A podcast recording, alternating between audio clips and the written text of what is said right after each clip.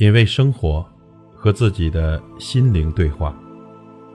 朋友你好，我是老齐。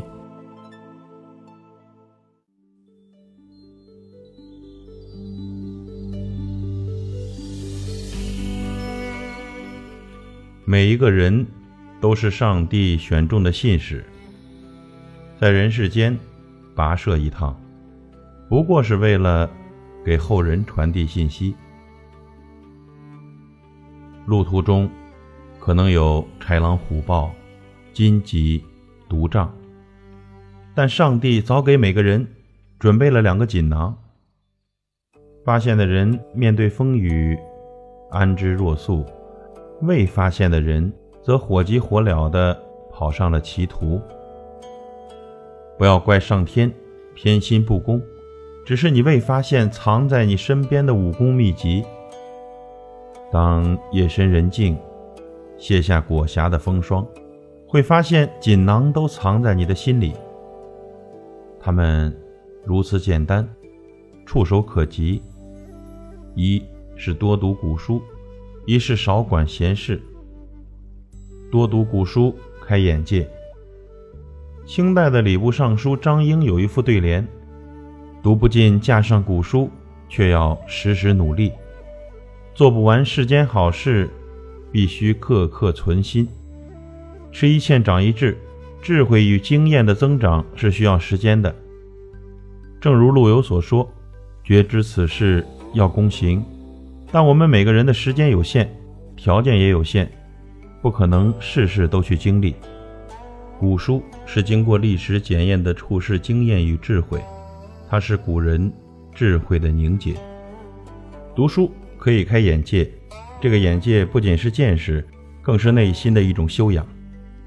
读书的过程就是与古人相交的过程。一卷书，一杯茶，袅袅雾气中，是思想相隔千年的交谈。我们常说读书会让人心境放平，那是因为书中千奇百怪的世界都看过了，又怎会为生活中的点点烦恼而生气呢？读古书，可以使人的气质变得沉静，为你的容貌添色。在浮躁的社会中，古书如同世外桃源，能让你的节奏慢下来。这世上好看的皮囊太多，但真正厚实有趣的灵魂却少之又少。朱颜辞镜，美人易老，容貌抵不过岁月凋零。内在知识的芬芳，却能随时间而历久弥香。外表锦衣华服、珠光宝气，内里空无一物，张口就显露出自己的浅薄无知。或有诗书气自华，用钱装扮的美貌，远不如以书与知识傍身，气若幽兰，谈吐优雅。郑板桥爱读书，并形成了自己的一套读书方法。郑板桥认为，善读书者曰公，曰扫，不拟古法，不知己见。读古书，也不能一味的被动接受，还要学会思考，与古人进行辩论。有不少人说读书并没有用，其实啊，并不是书没有用，而是你没有思考，没有真正将古人的东西转化成自己的。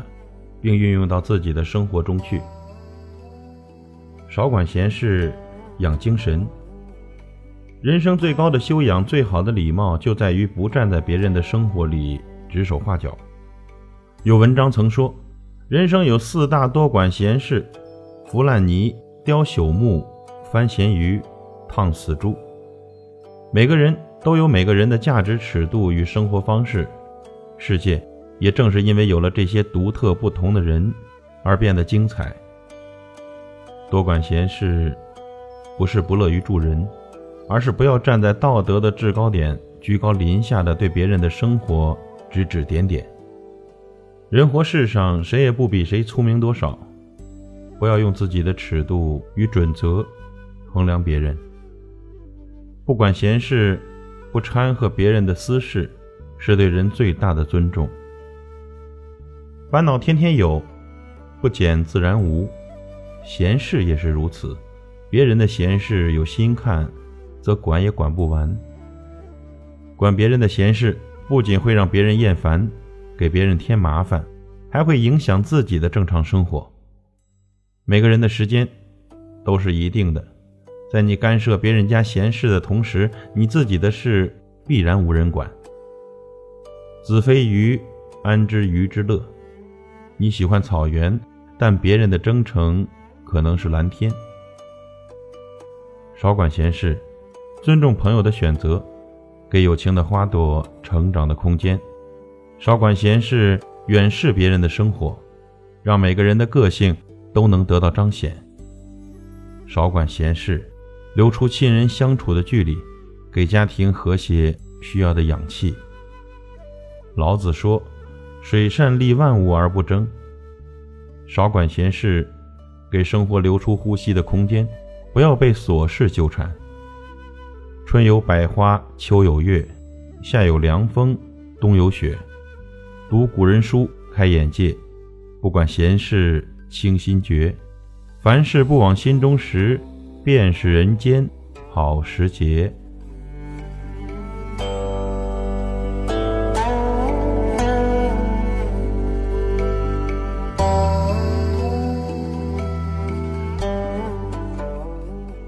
品味生活，和自己的心灵对话。感谢您的收听和陪伴。如果您喜欢我的节目，请推荐给您的朋友。